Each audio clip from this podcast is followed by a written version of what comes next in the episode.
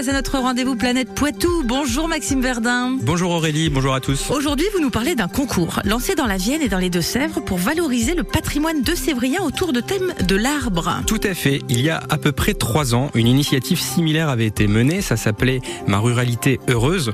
Le but était de mettre en valeur des paysages, qu'ils soient naturels ou bâtis, ou simplement des situations ou des initiatives qui participaient à rendre la ruralité heureuse.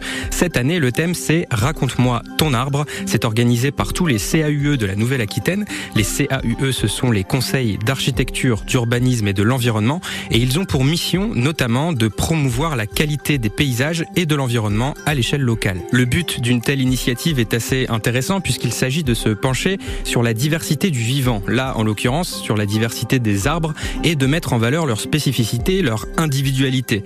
Tout ça s'inscrit dans un état d'esprit qui vise à mieux connaître le vivant, à s'y intéresser avec attention pour être plus en à tout simplement le protéger. Et comment fonctionne ce concours concrètement, Maxime? En fait, c'est assez simple. L'idée du concours est d'inviter les participants seuls ou en groupe à photographier un arbre qui les touche et à raconter son histoire. Chacun peut proposer de 2 à 5 photos représentant l'arbre, dont au moins une dans son contexte, c'est-à-dire que les autres ne doivent pas forcément être des photos de l'arbre en question.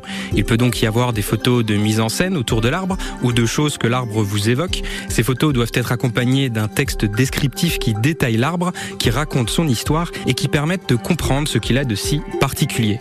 Pour gagner le concours, il ne suffit pas en effet d'avoir des caractéristiques naturalistes et esthétiques particulières. L'histoire de l'arbre, son importance, qu'elle soit affective, symbolique, sociale, bref, son importance pour vous compte tout autant. Les participants ont jusqu'au 31 octobre pour contribuer, donc si ça vous intéresse, ça vous laisse largement le temps de savoir quel arbre vous tape dans l'œil, de ressortir la